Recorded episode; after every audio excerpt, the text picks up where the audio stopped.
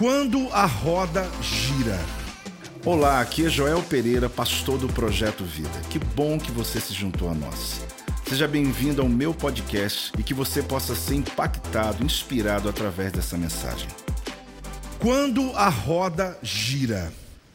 Talvez você ouvindo esse tema e diz assim, apóstolo, onde está isso na Bíblia, né? Que frase é essa? Bem popular, né?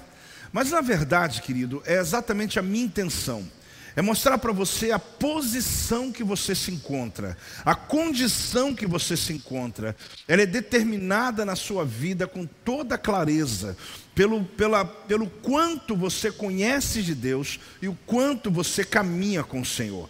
Então eu quero ler esse texto com você, uh, Eclesiastes capítulo 10, no versículo 7. Vi servos a cavalo e príncipes andando a pé, como servos sobre a terra. Vi servos a cavalo e governantes governando como servos sobre a terra. Olha essa outra versão. Eu vi falsos ricos esbanjando e ostentando de tudo enquanto gente de gabarito foi obrigada a pastar na vida. Aposto, que é isso? Texto bíblico. Eu vi servos montado, montando cavalos enquanto príncipes andam a pé, como escravos. Eu vi escravos a cavalo, enquanto príncipes andavam a pé, como escravos. É interessante porque, olhando esse texto, talvez você olhe e diz, mas qual é o entendimento aqui do sábio? O que ele está querendo mostrar sobre esse ambiente que ele está vendo, sobre essa visão que ele está tendo a respeito da vida? Aqui é exatamente o mundo de cabeça para baixo. Aqui é o mundo ao revés. Aqui a roda girando completamente. Alguém pode olhar e dizer: Isso mesmo, servos andando a cavalos, isso é bom. E os ricos andando a pé. Mas na verdade, não está falando sobre quantidade de recursos financeiros. Aqui está se referindo sobre a diferença de pessoas que são nécias ineptas, pessoas que não são aptas para alguma coisa. E quando se fala sobre os que têm alguma coisa, ah, o alvo principal não é o recurso que ele tem, mas o recurso intelectual que essa pessoa tem, a capacidade, a nobreza que ela carrega. Então está dizendo: o mundo virou de cabeça para baixo. Porque aqueles que têm a capacidade não estão podendo dominar, não estão podendo governar. E aqueles que estão ineptos, aqueles que não têm capacidade, que são nécios, estão andando a cavalo, estão ocupando lugares altos, ocupando lugar de influência, mas não são aptos para fazer. Então eu trago isso aqui para o ponto de vista também espiritual. Não vamos cair no erro de deixar nossas paixões, desejos carnais cavalgarem a cavalo em triunfo, enquanto nossos poderes mais nobres andam na terra batida, enquanto os seus desejos mais nobres, o seu, a sua a sua busca pelo Senhor, o desejo de Deus na tua vida não tenha a mesma velocidade. O sábio ele tem uma surpresa grande aqui. O Eclesiastes escrito por Salomão, por quê? Pois os postos de maior influência estão ocupados por nécios pessoas incapazes. Ele está dizendo: Eu estou vendo aqueles que são incapazes andando a cavalo. E ao mesmo tempo, aqueles que poderiam estar provocando reais mudanças estão andando em chão batido. Então ele está mostrando que onde estão os mais elevados, nas autoridades maiores, são aqueles que são os mais ineptos, mais nécios, mais incapazes. Assim que ele cita o texto como Enquanto os nécios estão a cavalo, os sábios estão a pé. Então esse texto é só para eu introduzir ou te ensinar um princípio de que a roda gira, de que o mundo está invertido, de que as coisas estão nos lugares confusos. E o sábio Salomão, ele tem aqui uma surpresa quando ele está de frente com essas circunstâncias. Eu entendo uma coisa: os seus resultados não são apenas pelo excesso de empenho ou trabalho que você tem. Os seus resultados são pelas escolhas que foram feitas antes. Muitas pessoas trabalham muito, se esforçam muito, se dedicam muito, mas às vezes não têm os resultados esperados. Então os resultados, eles não têm a ver com o seu empenho amanhã, mas têm a ver com a sua escolha de ontem. Porque às vezes você escolheu errado. E o seu empenho em algo que não tem um resultado, que não está debaixo de princípios, ele pode te gerar um desgaste absurdo na vida e você não conseguir alcançar o que mais você deseja. Você pode passar 12 meses, em um ano inteiro, investindo o seu tempo em determinado projeto, achando muito importante, talvez até mesmo promissor para a tua vida, vantajoso para você, e com o final dessa história, você olhar a tua saúde, olhar a tua família, olhar as suas coisas ao redor, você percebe que o prejuízo foi maior do que qualquer sucesso que você pudesse celebrar. O que eu quero mostrar para você é que o posicionamento determina muito mais do que o empenho em si. É pelo posicionamento que você tomou. E é interessante que eu já falei isso aqui no altar. Eu gosto muito da figura, né, da metáfora, da ilustração da roda d'água. Apesar de muita gente aqui talvez não ter visto uma pessoalmente, né, fisicamente ali, presencialmente, a maioria deve ter visto já uma foto, viu um filme, viu alguma coisa. É interessante porque a roda d'água ela tem esse princípio, né, essa, essa queda, esse ambiente, porque ela mostra para mim movimento, algo que está em movimento. O que está por cima, ele tem que entregar. E quem entregou está pronto para receber. A roda d'água é assim, né? O que está, o balde que está por cima, ou o recipiente por cima, ele está pesado, ele está cheio e ele está pronto para derramar. E depois que ele derrama, ele está pronto para encher novamente. Mas ele só consegue encher se ele tiver derramado. Ele só consegue receber se ele tiver entregue algo. Ele só consegue ele só consegue receber mais se ele desaguar. Muitas pessoas enchem, se enchem de conhecimento, se enchem de condições, de capacidade, mas elas não entregam para ninguém e por isso não recebem mais. Existe uma visão cíclica, por isso eu gosto e por isso hoje usei esse tema, quando a roda gira. Quando as coisas elas começam a provocar esse movimento. Você vai saber se vai permanecer em cima quando você está lá no alto, pela atitude que você toma quando você está lá. Você vai saber se você vai continuar em cima pela atitude que você tomou quando você estava embaixo. Pessoas, querido, elas são extremamente conhecidas quando dão poder a elas. Muitas pessoas não se conhecem até ter poder sobre elas, até serem colocadas em posições importantes. Alguns até julgam quem ocupa posições de poder, mas ele julga sem saber, porque talvez se fosse ele que estivesse lá, ele seria uma tragédia. E é o momento que você se conhece, e é claro, o momento que nós conhecemos as pessoas. A postura que você tomou quando você está por cima vai determinar se você vai permanecer lá. Se você tiver humildade suficiente para isso. A postura que você tomou quando você estava embaixo vai determinar se você vai continuar em cima. Porque se lá você se tornou um murmurador, se tornou alguém extremamente ruim pela posição, amargurado pelo que você está vivendo, normalmente você vai continuar ali na mesma condição, sem se encher, sem receber mais algo de Deus. Quem está entendendo, dá um amém aí. Então, esse texto, esse entendimento, ele faz para mim entender o quê? Que eu tenho que ter uma consciência que você pode estar numa condição muito boa hoje, ou você pode estar numa condição muito ruim amanhã, mas isso não muda a sua posição. O estado geográfico não muda a sua posição espiritual. Seu estado social não muda a sua posição espiritual. O seu estado financeiro não muda a sua posição espiritual. Então você tem que entender que estar em cima ou estar embaixo na roda d'água não importa para quem está em Cristo. Porque se você sabe quem você é como filho de Deus, você não vai viver aquele momento desprezando, você vai aprender com cada fase da tua vida e lembrar que a roda vai girar que se você está passando por dias de humilhação, por dias de dificuldade, por dia de miséria, a roda vai virar. Deus tem promessa sobre a tua vida e Deus quer que você esteja por cima. Quem está recebendo essa profecia, pode dar um glória a Deus aí, dá uma salva de palmas ao Senhor, em nome de Jesus. Então, o que isso significa? Princípios básicos. Vamos aprender com algumas histórias bíblicas. Amã está na corte enquanto Mordecai está sentado ao portão.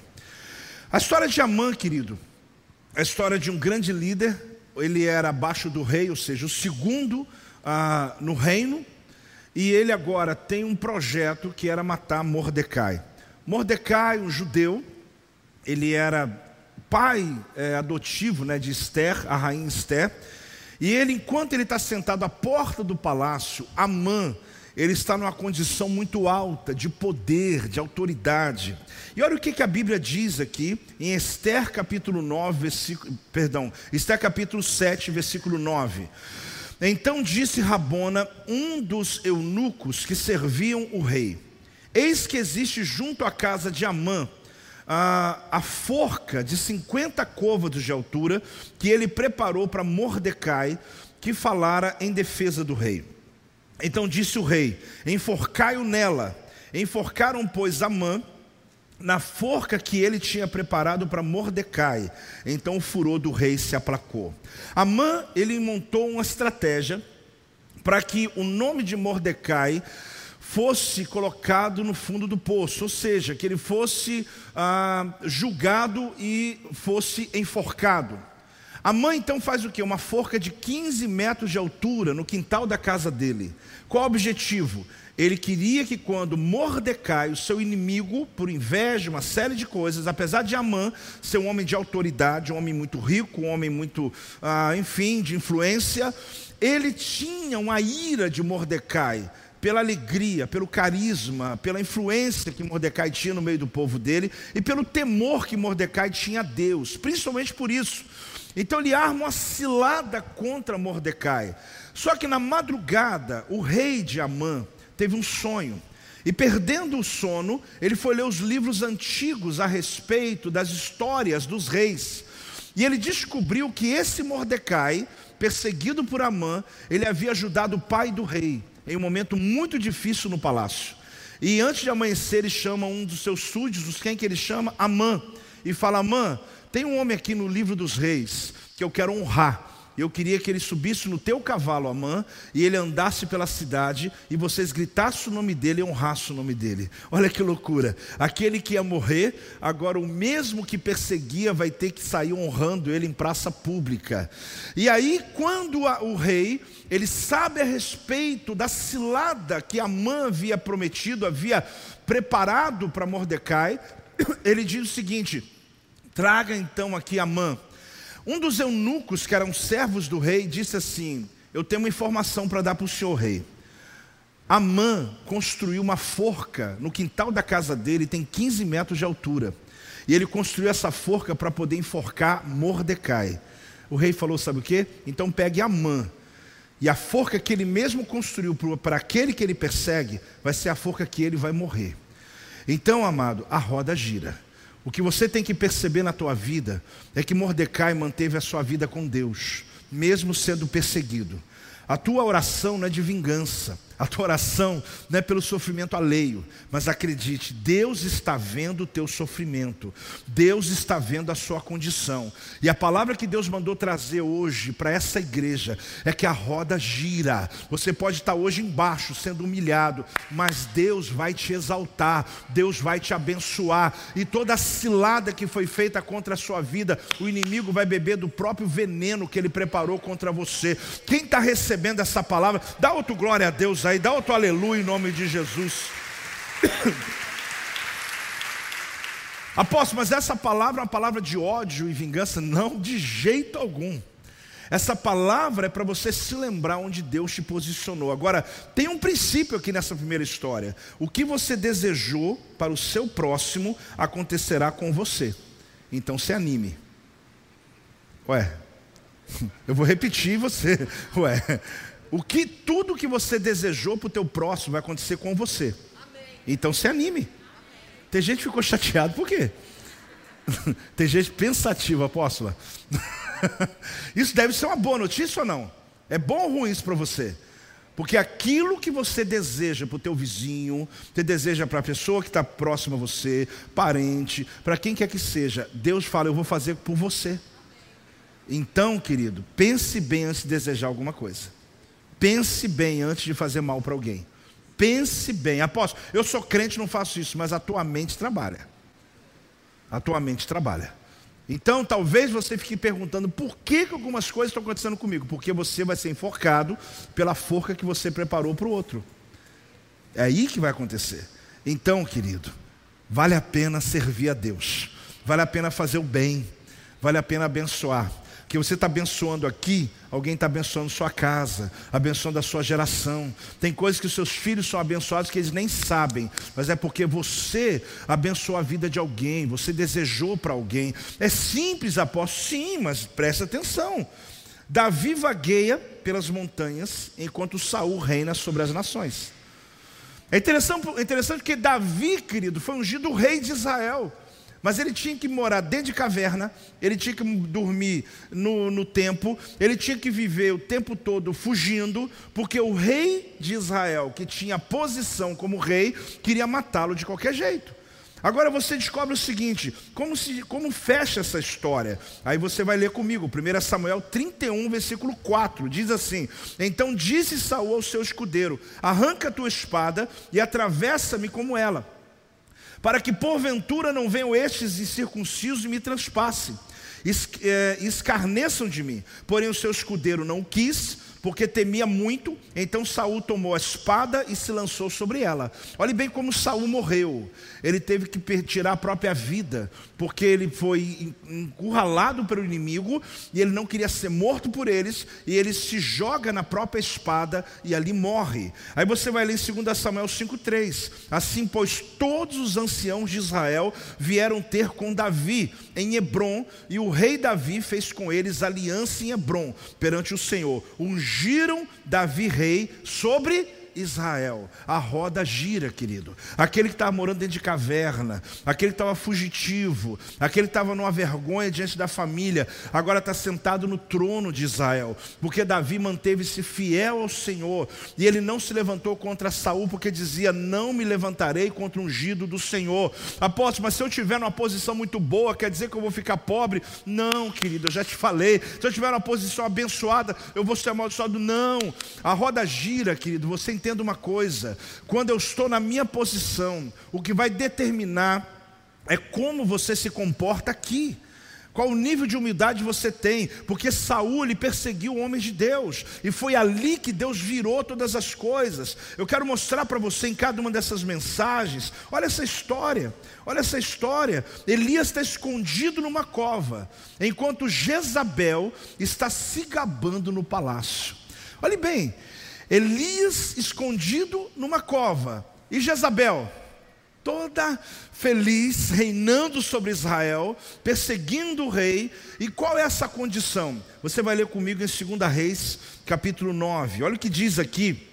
Você perceber essa história. Quem está recebendo essa palavra, diga amém. Por que, que eu quero te mostrar isso? Porque talvez essa seja a tua condição hoje. Olha o que diz em 2 Reis, capítulo 9, versículo 30.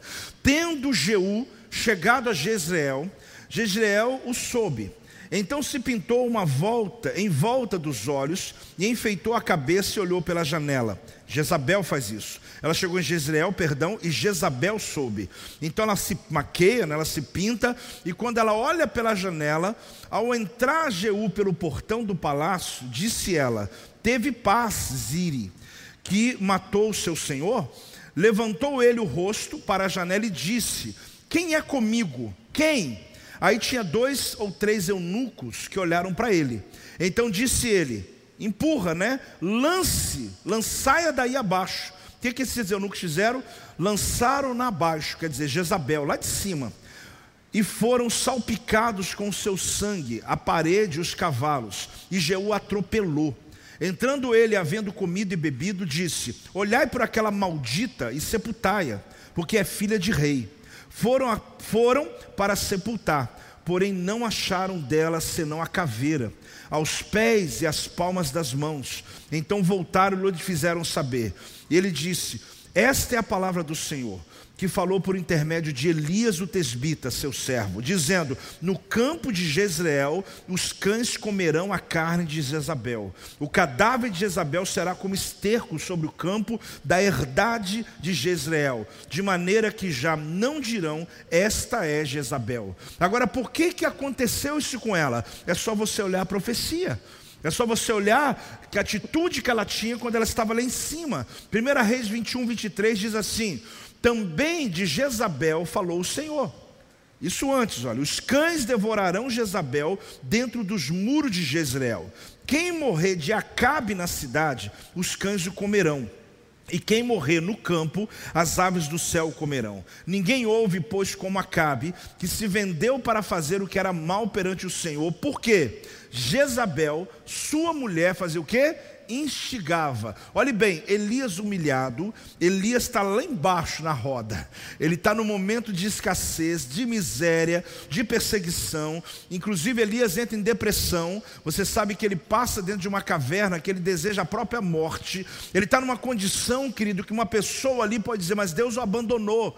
Mas havia uma palavra. Jezabel está lá no palácio, mas ela vai ser comida por cães porque ela está se levantando contra ungidos, e de repente a roda girou. Jezabel foi lançada de cima do palácio, ela agora é comida por cães, e a maldição vem sobre toda a geração dela e de Acabe. Os seus filhos, netos e todos que viessem iam passar no mesmo nível de sofrimento e morte como ela. Agora, por que olhar um texto tão triste como esse? Será que esse texto me faz celebrar? Não, esse texto me faz pensar que eu posso hoje hoje está numa condição onde Satanás está levantando situações contra a minha vida, para me envergonhar, para me pisotear, mas você tem que se lembrar: a roda vai girar, querido. Deus vai virar esse jogo da tua vida e Deus vai ser glorificado através do teu testemunho, através da tua história. Não há nada que você viva hoje que Deus não possa intervir. Dá glória a Deus em nome de Jesus. Ah, mais alto as suas palmas. Este é o meu podcast. Você pode acompanhar meus conteúdos diários no Telegram e as mensagens completas no meu canal do YouTube. Não se esqueça de me seguir no Instagram. Compartilhe essa mensagem com outras pessoas e lembre-se: quem se adianta, governa.